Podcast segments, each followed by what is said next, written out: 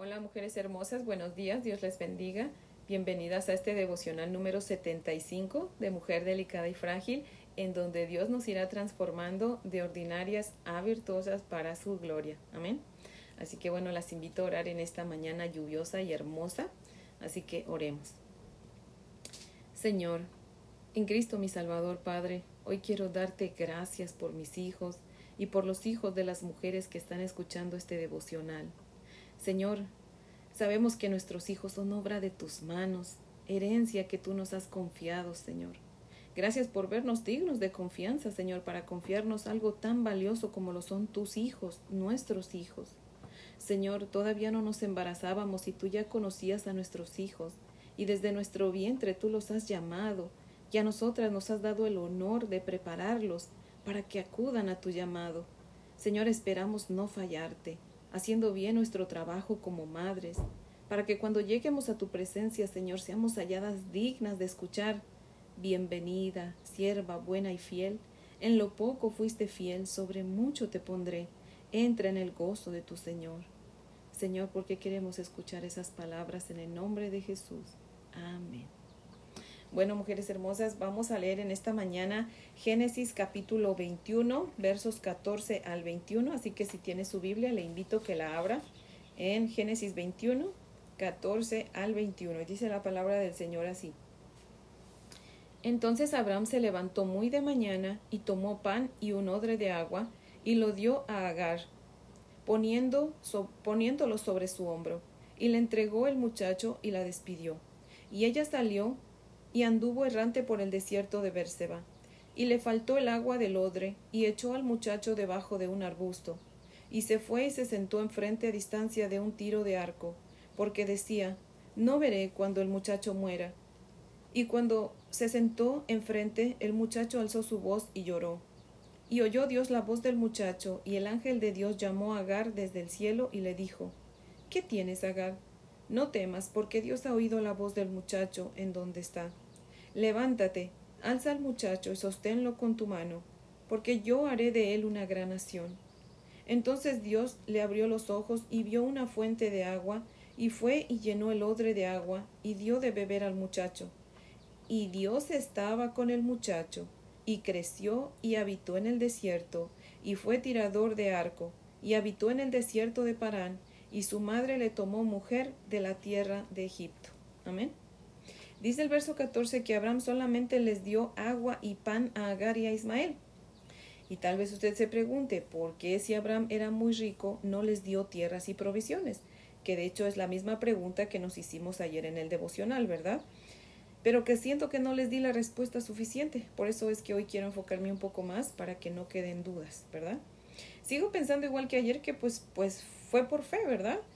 Y tal vez usted diga, bueno, pero ¿cómo así, mujer? ¿Quién por fe le da a su hijo solamente pan y agua, verdad?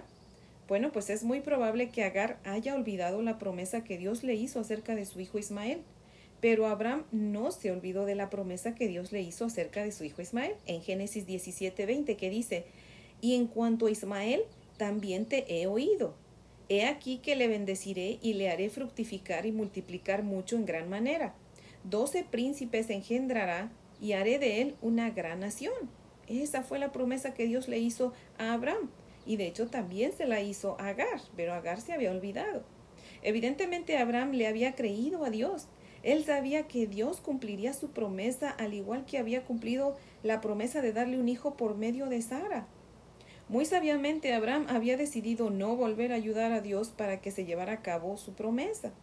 Abraham había aprendido bien su lección. Abraham no había olvidado que por tratar de ayudar a Dios, pues nació Ismael. En consecuencia de su fe, Abraham muestra una increíble paz. Por eso es que solo les da agua y pan, como diciendo, Dios prometió que haría de ti, hijo, una gran nación, y hoy yo lo creo. Dios cumplirá su promesa en ti, y no será por mi provisión, sino por la de Él. Amén. Mujer hermosa, esto debe ser un consuelo para nosotras que somos madres. Amén porque Dios tiene promesas para nuestros hijos y así como cumplió sus promesas en los hijos de Abraham, así las va a cumplir con los nuestros. Amén. No importa en qué desierto o tierra árida se encuentren nuestros hijos, Dios está con ellos. Dios va a cumplir su promesa en ellos. Amén. Segunda de Timoteo 1.12 dice, por lo cual asimismo padezco esto, pero no me avergüenzo, porque yo sé a quién he creído y estoy seguro que es poderoso para guardar mi depósito para aquel día. Amén. Mujer hermosa que me escuchas, ¿has encomendado a tus hijos a Dios? Y si sí, si sí es tu respuesta, pues es porque tú crees que Él es poderoso para cuidarlos. Amén. Esto no significa que Dios es solamente capaz de cuidar a nuestros hijos, sino que está comprometido a cuidar lo que le hemos confiado. Amén. Mujer, puede ser que tal vez estás, no sé, desconsolada o desanimada porque pareciera que tus hijos no están yendo por el camino correcto. Y para colmo, el diablo te susurra al oído que tus hijos van a terminar mal. No caigas en su mentira. Dios no ha terminado con nuestros hijos. Amén. En lugar de prestar oído al padre de la mentira que es Satanás, mejor oremos la promesa que Dios nos da por medio del apóstol Pablo en Filipenses 1.6 cuando dice, estoy convencido de esto, que Dios que comenzó en nosotros la buena obra, la irá perfeccionando hasta el día de Cristo Jesús. Amén. Dios comenzó una obra en nuestros hijos y la va a terminar, porque Él es Dios, Dios que cumple sus promesas. Amén. Odio preocuparme pensando que mis hijos no estén leyendo la Biblia o que no estén orando como debieran. Odio cuando me preocupo cuando pienso que mis hijos pudieran apartarse de Dios o tomar malas decisiones que les traigan consecuencias difíciles. Pero la fe es lo contrario de preocupación.